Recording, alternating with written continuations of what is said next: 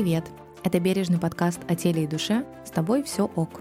Здесь мы рассказываем о том, как найти, принять и не потерять себя в этом тревожном мире. Создатели и ведущие подкаста Лена Соколова, психолог, И Катя Тюпова, преподаватель по дыхательной йоге.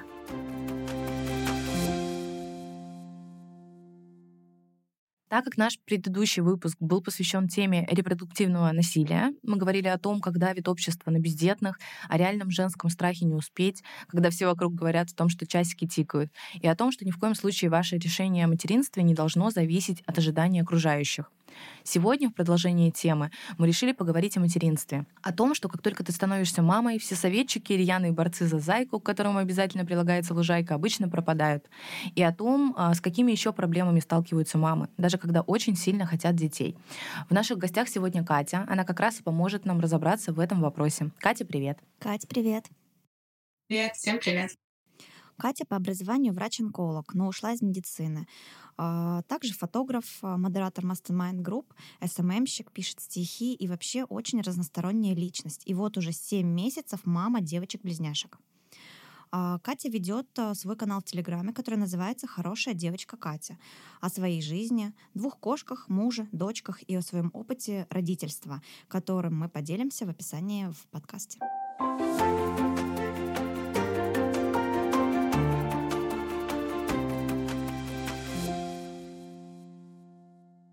Катя, расскажи, пожалуйста, о том, как ты пришла к материнству и что изменилось в твоей жизни. Не сказать, чтобы я прям, знаешь, с самого детства там вот мечтала и представляла, что а, я там буду мамой, у меня там будет 10 детей или еще что-то в этом роде. То есть я даже в детстве особо с пупсами не играла, я играла с машинками, мне было интересней. А, и Просто это было какое-то такое логичное продолжение наших взаимоотношений с мужем. Мы начали встречаться, начали жить вместе, потом дальше свадьба, и нас устраивали мы, мы в наших отношениях, наши отношения, и мы вдвоем захотели детей. Это было логичным продолжением нашей э, семейной жизни. Поэтому в какой-то один момент мы решили, что ну все, вот с этого момента мы, мы хотим заводить детей. И начали думать, что вот, ну там э, обычно там все там по полгода, по два года пробуют, ни у кого ничего не получается. Ну ладно, ну будет как будет, хорошо, будет как будет. Вот, в итоге где-то, наверное, через два месяца того, как мы на это решились, я увидела эти самые заветные две полоски на тесте. Мы в тот момент жили в Санкт-Петербурге и полетели отдыхать в Калининград моим родителям. И вот э, там мы об этом узнали, и это была просто такая эйфория, просто счастья не было предела, типа ничего себе, там на второй месяц, а мы уже приготовились к полугоду, году, э, как здорово, как круто. Я там всем подругам рассказала, э, позвонили родители мужа, сказали, и мы все такие счастливые, все такие классные. Э, я созвонилась со своей подругой, которая врач-гинеколог в Москве, посоветоваться, как бы, что делать, а, что как бы делать что тут в Калининграде или подождать, пока там пройдет отпуск, и я потом вернусь в Питер. Вот. И мы с ней решили, что я просто схожу, а, сдам кровь на ХГЧ, чтобы быть уверенной, что это точно оно.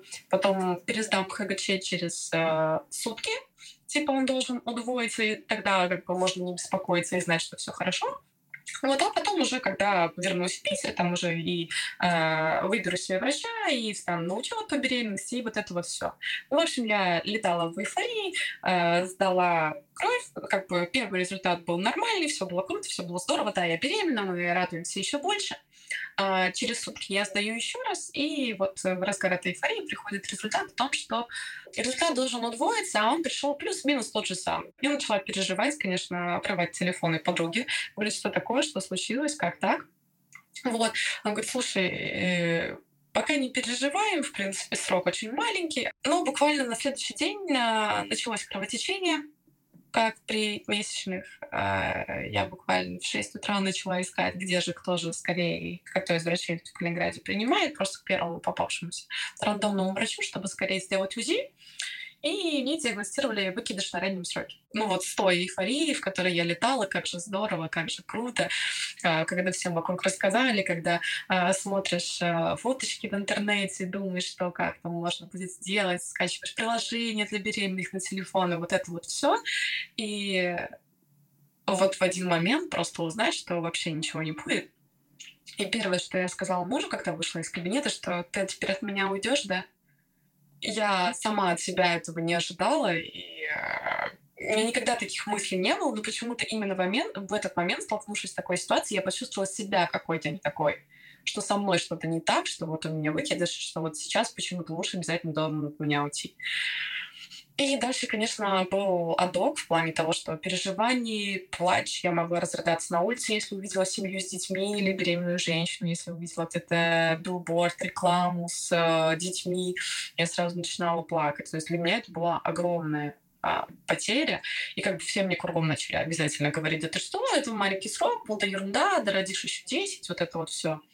А, и вот та самая рандомная врач, которой я попала, так подлила в огонь, вообще сказав мне такой чудесный, в кавычках, комплимент о том, что сколько тебе лет? 28, а, да? Ой, ну что-то яичники у тебя совсем плохие. Ой, конечно, сейчас выкидыш, какой кошмар, какой кошмар. Ну, очень сложно тебе будет забеременеть, прям очень сложно. А, и вот это она мне говорила в тот момент, пока она мне еще делала УЗИ, и когда я только что узнала, что я ребенка потеряла. Вот это самый лучший момент, наверное, чтобы воспринимать информацию. Обязательно полгода теперь с мужем коммуникации, вот это вот все. Когда я немножко с шока отошла, я опять-таки к своему авторитету, к своей подруге, которая я верю, которая работает, я говорю, слушай, вот мне выписали вот это вот все и сказали полгода предохраняться. Она говорит, слушай, такое бывает, ну то есть, э, если посчитать, сколько у тебя от месячник была задержка, она прям там небольшая, там дней 10. Некоторые барышни даже вообще не обращают на это внимание, просто так, как вы планировали, ты ждала, поэтому ты там два дня затяжка, все, супер, бежим за тестом. Говорит, такое бывает.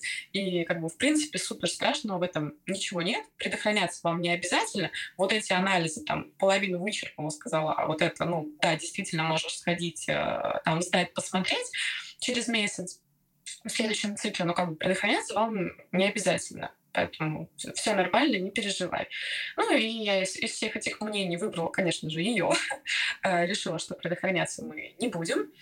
Ну, как бы вот анализы когда-то сдам. Ну, их нужно было сдавать дальше, когда начнутся следующие месячные. Ну, мы не предохраняемся, а, живем как обычно. А, и как бы, а я все жду, когда наступят следующие месячные. А их все нет и нет, нет и нет. Я уже такая, хопа, в календарик ну, как бы задержка. Думаю, ну, блин, ладно, наверное, что-то гормональное, скорее всего, то после выкидыша, там, то, то ладно, жду, жду, жду, жду. Потом уже понимаешь, что когда задержка там, ну, неделя, 10 дней, ну, что-то не так. А мужу боюсь сказать. И в какой-то момент вечером я прям не выдержала, пошла из души, разрыдалась и говорю, ну, слушай, вот такая ситуация что вот у меня задержка. Но я очень боюсь опять начать надеяться на что-то. Э, скорее всего, это что-то там гормональное. И вот э, я, короче, боюсь, я ни тесты делать не хочу, ни кровь давать, ни, ничего не хочу, давай просто жить. И мы пришли к выводу, что, типа, вот если уже прям целый месяц не будет, ну, то есть прям вот месяц пропустите, тогда, да, мы там пойдем и будем что-то делать, сейчас не придает никакого значения. После этого разговора меня хватило ровно на два дня. И как-то вечером, буквально в 11 часов вечера, я говорю, слушай, а ты не хочешь для, до круглосуточной аптеки, например, прогуляться за тестом, например? Uh, естественно, в эту же минуту он прям ждал, подорвался, сбегал. Тест опять положительный. Но я начала продираться. Ну, вторая полоска какая-то, ну, не такая, непонятная, и вот это вот все нет, ну, не может быть. Потому что больше всего на свете было страшно опять поверить и опять все потерять. Он говорит, ну, давай прям завтра утром пойдем сдадим ну, кровь на ХГЧ. А пойдем. И пошли, сдали. А, мне вечером этого же дня прям быстро-быстро пришел результат, и, и я испугалась еще больше, потому что а, если в предыдущий раз, когда был выкидыш, ну, то есть вот прям просто э, по цифрам было там 270 с чем-то, сейчас пришел результат 6800. И как-то, ну, даже не углубляясь в какие-то там э, медицинские подробности, но прям колоссальная разница. А я врач-онколог. То есть я себе столько диагнозов поставила в этот вечер, что у меня уже там какая-то опухоль, и что, и все, я умираю, где писать завещание, это все. Это, короче, очень сильно мешает, когда слишком хорошо учишься и много знаешь. Э, благо, запись к врачу, к которому я хотела прям попасть, была вот через день. Мы поехали, и я ей прям как выдохнула, как рассказала всю-всю-всю историю. Пошли делать УЗИ, и тогда как бы, и на, все вопросы ответил. Вот. И в какой-то момент, то есть, а, ну, то есть она делает УЗИ, а я очень внимательно наблюдаю за ее лицо. Ловлю просто буквально каждое там как-то вот подергивание бровей, там какую-то там улыбку, не улыбку. И на какой-то момент начинает улыбаться, поворачивает ко мне экран, говорит, я нашла причину такого высокого ХГЧ. Вот смотри, одно плотное яйцо, а вот второе. И я такая просто на шоке. А, а что это значит? Человек с красным дипломом врача. А что это? А мы в тот день узнали, что у нас э, ну, действительно был дети, что действительно там уже срок был 4-5 недель, что они уже прям типа, прикрепились, там имплантировали, все дела, что они действительно будут. И вот что два-два эмбриона, это было двое детей. Еще было забавно, что врач сказала, что их вот сейчас двое, но срок такой маленький, что чисто теоретически кто-то из них еще раз может поделиться, и будут как бы близнецы и еще один. И муж ходил в такой эйфории и говорил, что ой, а давай, прикинь, три, как круто, как здорово. Я ему сейчас частенько об этом напоминаю. Я говорю, а прикинь, было бы трое.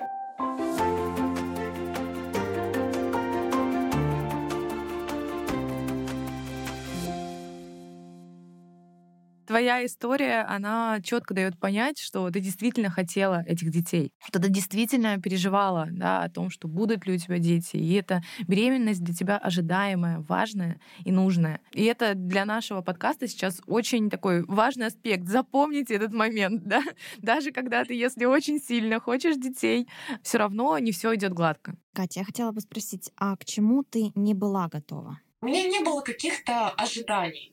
То есть я там а, не рисовала себе какие-то радужные картинки о том, что я там буду спать всю ночь, о том, что дети у меня будут только улыбаться, хихикать, играть, улыба и вот это вот все. Нет, то есть у меня, ну, примерно представляла, что, ну, то есть это будет тяжело. С двумя детьми это будет тяжело.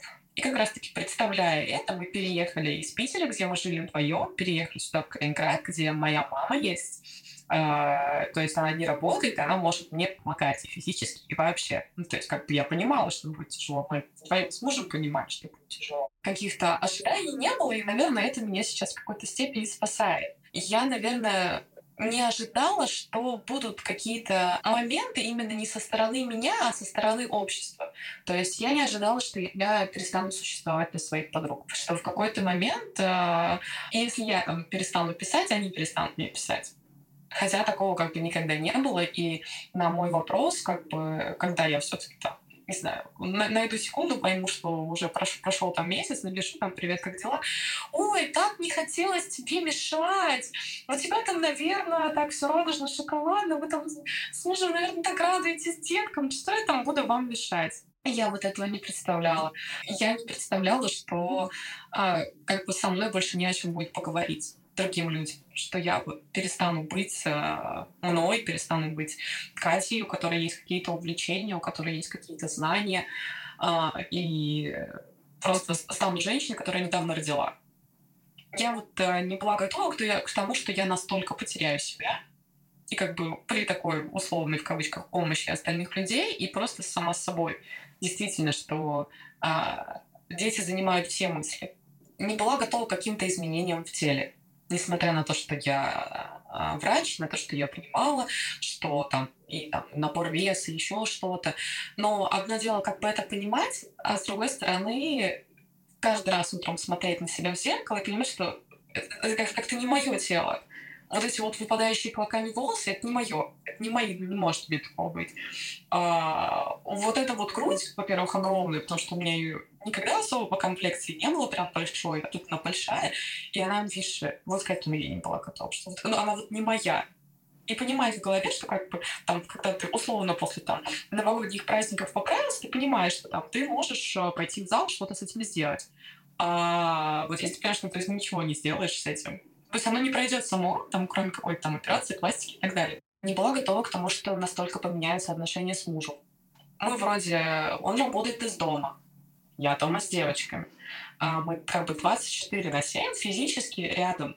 Но такое ощущение, будто на разных континентах, чуть ли не на разных планетах. Нам просто нет времени друг с другом поговорить. И самая частая фраза, которую мы говорим друг другу, что я по тебе скучаю и я по тебе скучаю. Настолько вокруг там даже в фильмах, в книгах, э, в тех же самых э, соцсетях нигде никто не говорит, как это на самом деле. Ну, наверное, потому что там, когда э, ребенок плачет, ты не можешь уснуть, там снять что-то на телефон это последнее, что тебе хочется сделать. Поэтому это совершенно другой мир, и к такому погружению в него ну, невозможно быть готовым.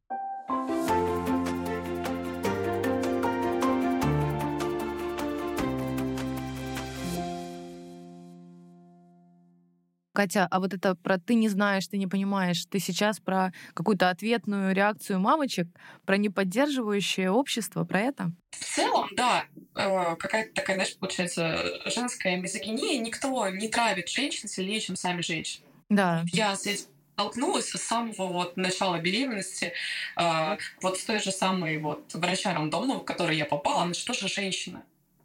И я думаю, блин, ну вот, ну ты сейчас вообще ни хера не поддерживаешь вот потом анализируя всю эту ситуацию, насколько мне это было обидно, насколько мне это было унизительно и все прочее. И потом дальше то же самое. Я вела блог на тот момент и сейчас продолжаю. Во мне была потребность рассказать об этом, поделиться. 90% было что-то поддерживающее даже от тех людей, у которых там нет детей никогда не было. Ну, то есть сам факт, насколько это ужасно, что ну, там, сил тебе поддерживают там, и все прочее.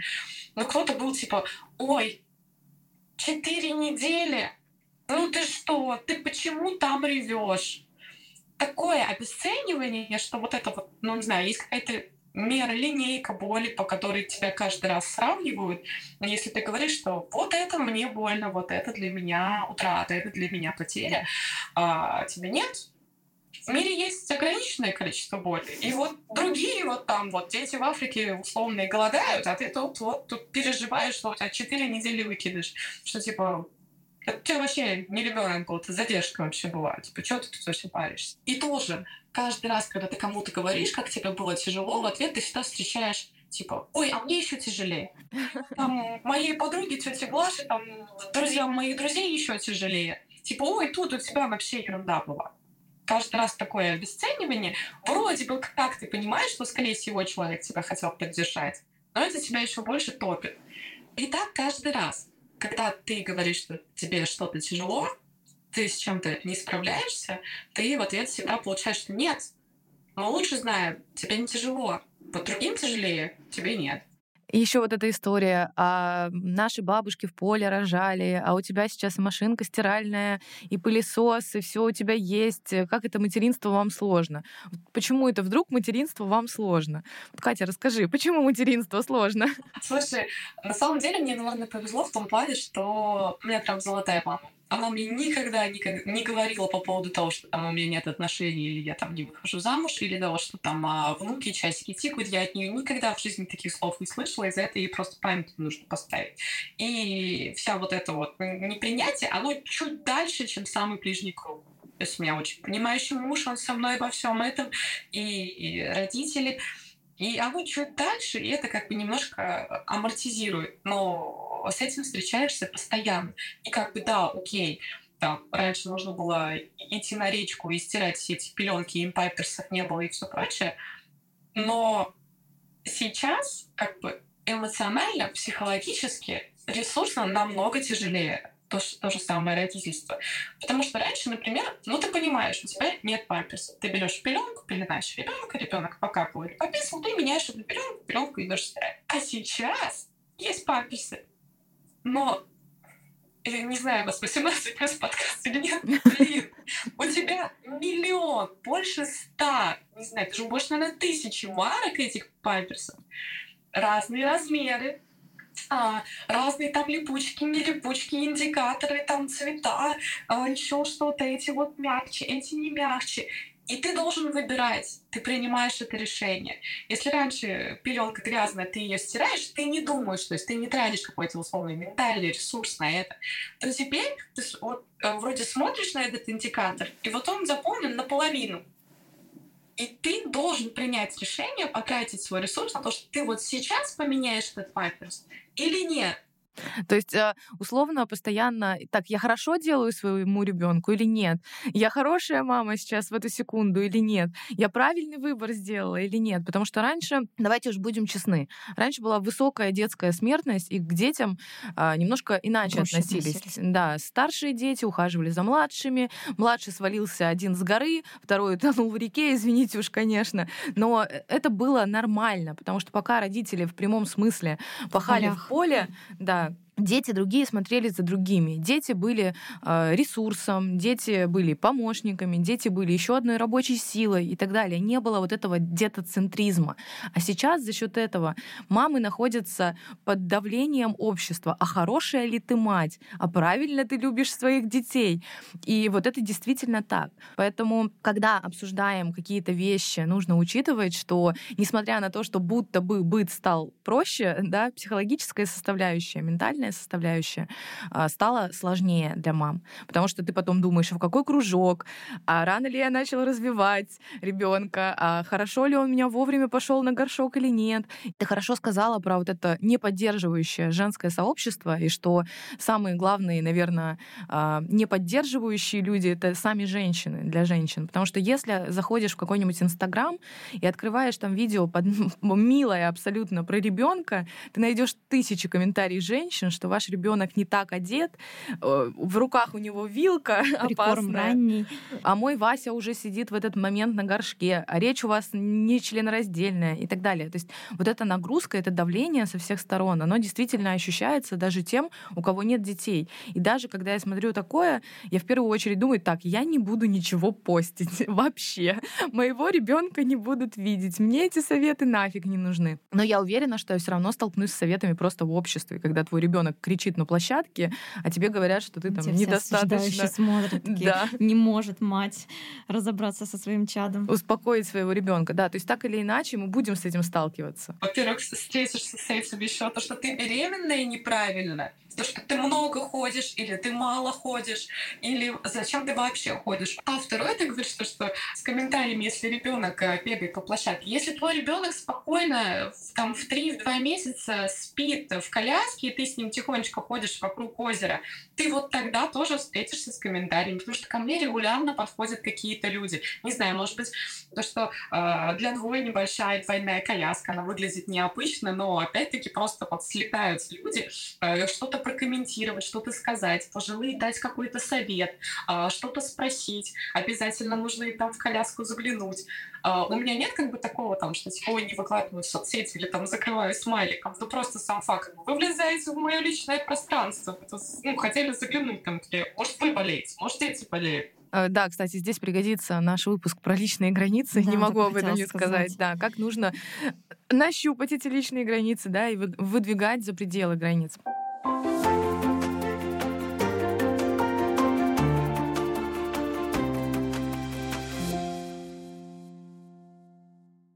Скажи, пожалуйста, с какими чувствами ты сталкивалась? Потому что, а, насколько я знаю, да, тебе почти поставили послеродовую депрессию. А, я и во время беременности работала с психологом, потому что у меня была очень большая тревожность, потому что а, первая беременность закончилась выкидышем, и мне было безумно страшно.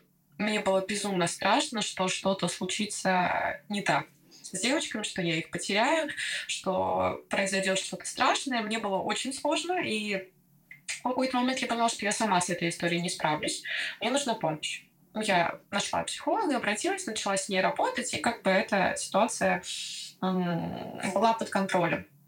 Потом, естественно, первые э, месяцы после появления девчонок мне тоже было очень сложно.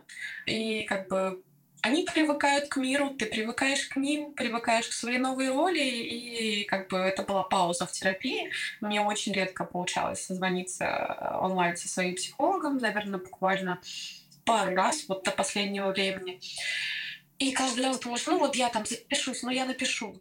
Но настолько нет сил и ресурса, что любое дело представляется тем, что тебе нужно сдвинуть гору. Тебе вроде просто написать человеку в WhatsApp и договориться о времени, когда вы созвонитесь но ты просто не можешь себе найти силы это сделать. И вот в какой-то момент я уже поняла, что это край, что мне уже очень тяжело, что мне очень плохо, что у меня начинаются какие-то мысли по поводу того, что надо вообще с собой все заканчивать. И мне самой от этого стало очень страшно, потому что какой-то внутренний наблюдатель есть, понимает, что что-то не то. А, я с ней договорилась таки о встрече, созвонилась, рассказала вот это все, как говорится, как на духу. И я думала, что ну, как бы она сейчас меня ну, поддержит, скажет, что будем с этим работать, хорошо, ля-ля-ля, но вот этих слов от нее я действительно не ожидала. Не в плане того, что она сказала что-то плохое, что для меня это было как неожиданно, как ведро холодной воды просто. Что а, по каким-то ну, маркерам в моем состоянии, о котором я говорю, э, что она говорит, я вполне уже могу рекомендовать вам обратиться к психиатру для медикаментозной поддержки и лечения после родовой депрессии. А, но так как вы сами обратились, мы с вами уже до этого работали, у вас есть какая-то ну, осознанность и критика к состоянию, мы можем попробовать а, обойтись пока без лекарств, и как бы, ну, справиться просто терапией, делать регулярные встречи, не пропускать каждую неделю, мониторить состояние. И если вдруг что, то есть э, надо вам свой личный номер, мы на связи, то есть если вдруг что-то там действительно бывает, то как бы оперативно какие-то принимать э, решения по этому поводу. И это как-то во мне просто поменяло все. Если я обычно после сессии выходила окрыленная, с чувством облегченного какого-то облегчения, то мне было безумно тяжело. Я не знаю, какое у меня было лицо, когда я вышла после сессии, но я поймала страх в глазах. Может быть, что случилось? Типа, что не так? Я говорю, ну вот мне сказали вот, вот так, вот так. И я не знала, что с этим делать. Абсолютно. То есть я про это знала, что существует такая депрессия. Я, может быть, слышала какие-то случаи. А, я помню, даже когда была беременна, читала какие-то там а, статейки, там, что делать, чтобы такого не было. Но когда с этим встречаешься, не понимаешь, что с этим делать и куда нести. А так как для меня блог — это площадка для какой-то саморефлексии, я пошла с этим в блог рассказать об этом, что так бывает. Катя, ты хорошо сказала, что я а, была наполнена этой информацией, я все равно смотрела, что делать, чтобы этого не было и так далее. И это еще раз говорит о том, что никто абсолютно от этого не застрахован. Я также хочу заметить, что это история не только одной Кати. А, очень многие женщины сталкиваются с подобным отношением во время беременности и с пострадовыми проблемами. А, и у многих женщин такое же есть угнетающее чувство, что ты что-то упускаешь в жизни важное, что ты мог заняться работой, учебой, развитием, а ты привязана к ребенку, а что время идет, а у тебя только памперсы, пюрешки и синий трактор. А, Блин, извините, что я посмеялась над синим трактором, но это действительно так.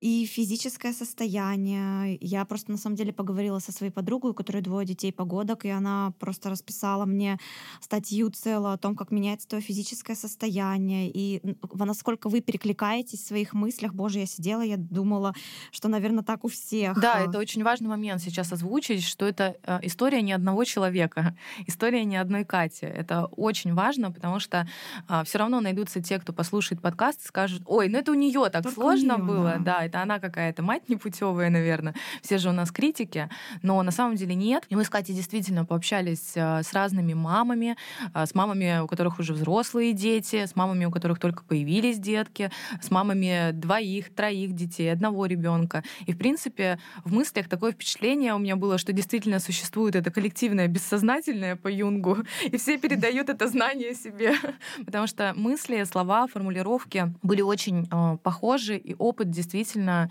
у всех мам очень похожий. Но мы, конечно же, не видим его э, в Инстаграме, мы видим, как Катя и сказала, вот этот успешный успех, мы видим э, пресс в там 6 кубиков на следующий день после, на следующий день после беременности, там родов и, и так далее. И видим, как дети улыбаются, как все радостно, как все радужно и так далее. Э, да, такая картинка есть, ее mm-hmm. очень много транслируют. Мы Жизнь не знаем. Это не Инстаграм. Да, мы не знаем массы аспектов. Э, и действительно, девочки обычные, девочки просто, которые родили детей и которые хотят быть хорошими мамами, а, примерно переживают одно и то же. Сейчас мы не отговариваем, конечно, ни в коем случае от материнства. Да, мы просто говорим про такие вещи, которым а, на самом деле невозможно подготовиться, но которые просто должны у вас быть, которые вы должны знать. И я замечу, что у всех девочек, у которых я спрашивала про беременность, роды, все в какой-то момент говорят, что э, а, все проходит. Все вот эти тяжелые состояния, они проходят через пять месяцев, через три или там через полгода, и тебе становится намного легче, ты уже не помнишь вот этого и даже готов на следующих, э, последующих детей. Но это уже э, спасибо эволюции на самом деле, да, что она там кучу гормонов к этому подключает, действительно, э, для продолжения рода. Мне хочется сказать не, даже не то, что вот это важная мысль о том, что каждый раз, даже каждую бессонную ночь держать в голове мысль о том, что это не вечно, что это пройдет даже там самые тяжелые какие-то там колики или орущий вот сейчас ребенок, это пройдет, это не будет вечно, потому что в этот момент кажется, что конца и края этому нет. А второе, наверное, чтобы каждая девушка, каждая женщина держала в голове, что это нормально. Нормально в какой-то момент разрыдаться, расплакаться. Нормально в какой-то момент э, там или когда у тебя не получается что-то сделать, не получается успокоить ребенка, когда ты злишься, когда появляются какие-то мысли, когда ты начинаешь там даже жалеть о том, что вообще начал заводить детей. Это вот сиюминутная слабость, и это нормально. Потому что нет ничего хуже, чем потом чувство вины по отношению к тому, что, типа, вот как я могла в этот момент так подумать. Это просто эмоции. Что все, что вот это происходит, и негативный момент, это нормально. И нужно просто, не знаю, выкинуть, вытравить, вырезать из головы представление о том, какой мамой ты должна быть.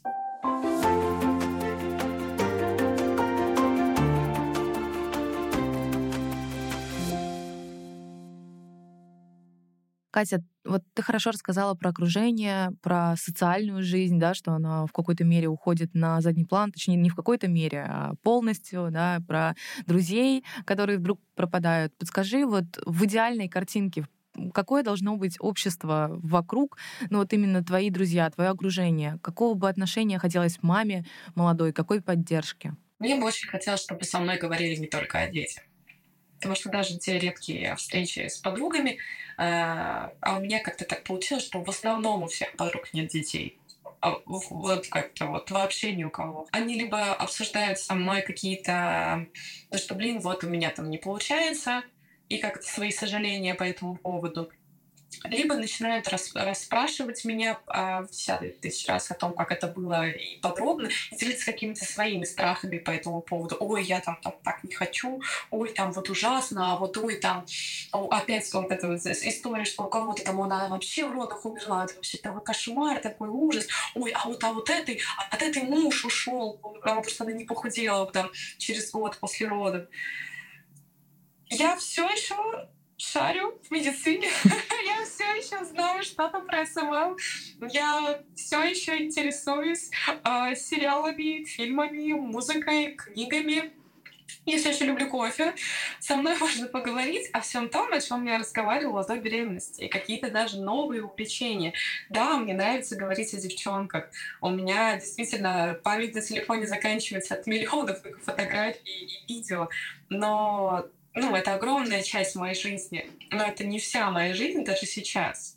И тогда, когда я ловлю себя на том, что я полностью в этом, ну, надо себя из этого вытаскивать, потому что от этого не будет хорошо никому. Если девочки будут, ну, сейчас не маленькие, а потом они начнут расти и видеть перед глазами тот образ, э, что вот мама полностью вот кладет свою жизнь на детей и прекращает вообще жить полностью. Ну, мне бы не хотелось, чтобы они так в будущем жили, чтобы для них это было норм. Поэтому я себя отдергиваю, в том числе ради них. А по поводу друзей, какой-то больше инициативы, а, чтобы писали, чтобы звонили, приходили в гости. Да даже банально там, ну, присмотреть 15 минут за детьми, ну, супер сложный, ну, ничего не случится, супер какого-то там ахтинга. А мама в этот момент может сходить в душ. И это будет самое потрясающее время. Ну, то есть, если хочешь помочь, надо в первую очередь спросить человека, чем я тебе могу помочь? Может, кто-то, наоборот, говорит, слушай, там, нет времени приготовить, приди там, не знаю, принеси какие какой-нибудь там суши или еще что-нибудь, вместе посидим покушаем, пойдем прогуляемся или еще что-то. Просто какое-то внимание и не говорить, ой, мне, наверное, там идиллия, ой, так всем дети хочешь, что я буду мешать. А, Катя, еще вот важный момент. Э, я знаю, что у тебя очень поддерживающий муж, и это заметно, и это очень важно, но знаю также, что не у всех девочек так да, и вот мы хотели озвучить такой момент, вот ты хорошо сказала про тело, например, да, что вот муж ушел, потому что там какая-то знакомая не похудела, или э, про то, как отношения с мужьями очень часто меняются. Это вот тот аспект, который мы хотели озвучить, что мужчины, они также э, принимают на себя родительскую роль и также они должны понимать, тут я прям озвучу слово «должны», потому что все таки родительство — это совместная история, да, и родители равноправны, несмотря на то, что мама больше включается на ранних э, этапах. Но все таки от поддержки мужа очень много зависит. От того, насколько бережное да, пространство он будет создавать, насколько он будет поддерживать вот эту маму, которая не спит и у которой просто нет сил уже, особенно если двое детей насколько он будет включаться в это родительство и понимать, что да, временно ваши отношения изменятся, и вы не будете один на один, у вас есть вот какой-то временный центр. А, скажи, как у вас получилось это сохранить? Наверное, у нас изначально были такие отношения, что мы могли обо всем поговорить. А, мы все обсуждали, мы все проговаривали, а, разговаривали друг с другом без всяких там намеков, не замалчивали. То есть мы изначально выстроили такие отношения, в которых нам было комфортно. И там к родительству тоже пришли вместе, это тоже было осознанное какое-то решение, а они, ну, как получится, и потом как что-то. То есть мы заранее, как говорится, на берегу обо всем договаривались. И то есть по факту а, дети действительно ничего не меняют в этом плане. Это не какая-то волшебная таблетка, что ой, вот там я сейчас забеременею, рожу детей, и вот он там изменится, начнет быть любящим, заботливым и так далее. Или ой, там он детей не хочет, но вот я сейчас как там по-тихому забеременею, и типа вот он растает. Это вообще не работает. То есть вы изначально выстраиваете такие отношения, и изначально все приговариваете, а потом уже как бы ну, дальше реализуете. Понятно, что там не все идеально получается, но я прям не представляю ситуации, когда там я полностью одна с девочкой. То есть муж работает из дома, и работа за компьютером, работа с телефоном на созвонах, но даже там с какими-то там важными созвонами он в наушниках, и он обязательно придет ко мне и скажет, что вот я сейчас там головой на созвоне, но у меня есть руки. Если я что-то могу сделать, я могу сделать там, ты мне скажи. Мы абсолютно на равных правах, и то есть я, и муж встаем с девочкой ночью и укачиваем, и там, и меняем памперсы, и моем попы, все одинаково. То есть, э, если мне нужно куда-то уйти, и это куда-то уйти не только там к врачу или по важным делам, а ну, мы даем друг другу возможность просто провести время там наедине с собой. Я ухожу, и я знаю, что тут ну, ничего непоправимого не случится что он справится, что он знает, а, что им нравится, любит проводить с ними время, он их и покормит, и знает, когда их кормить и чем их кормить. То есть я ухожу спокойно, а не думаю, что там я вернусь через час или там даже вернусь через пять минут, а тут будет все кругом а, разбросано, дети не накормленные, кричащие и упреки в мою сторону. А ты где так долго была? Ты зачем вообще меня тут одна с ними оставила?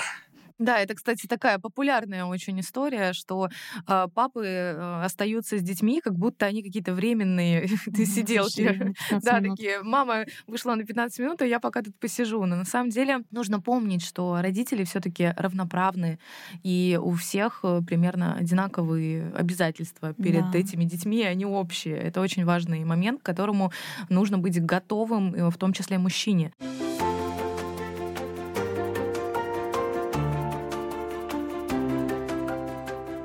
Мне кажется, Катина история звучит как правильные партнерские отношения. Да, абсолютно. Я абсолютно согласна.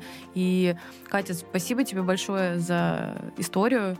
А, спасибо тебе за то, что поделилась самым сокровенным, самым важным, самым сложным. Конечно, а, хочется еще раз а, сказать нашим слушателям, что это временно, все трудности временные. Просто хотелось их озвучить и объяснить, что мамам действительно сложно. Даже если ты очень сильно хочешь и ждешь детей, ты все равно можешь столкнуться с массой а, проблем, переживаний и психологическим состоянием, к которому ты не готов. И я хочу добавить, что Инстаграм не всегда показывает правильную картинку, что жизнь глубже, чем э, видео и фото в Инстаграме. Да, обязательно ориентируйтесь только на себя. И как сказала Катя, э, вот не надо винить себя и думать о том, что ты какая-то не такая мать. Это все эмоции, и со временем просто позволяй себе быть вот той, какая ты есть. Это был подкаст «С тобой все ок».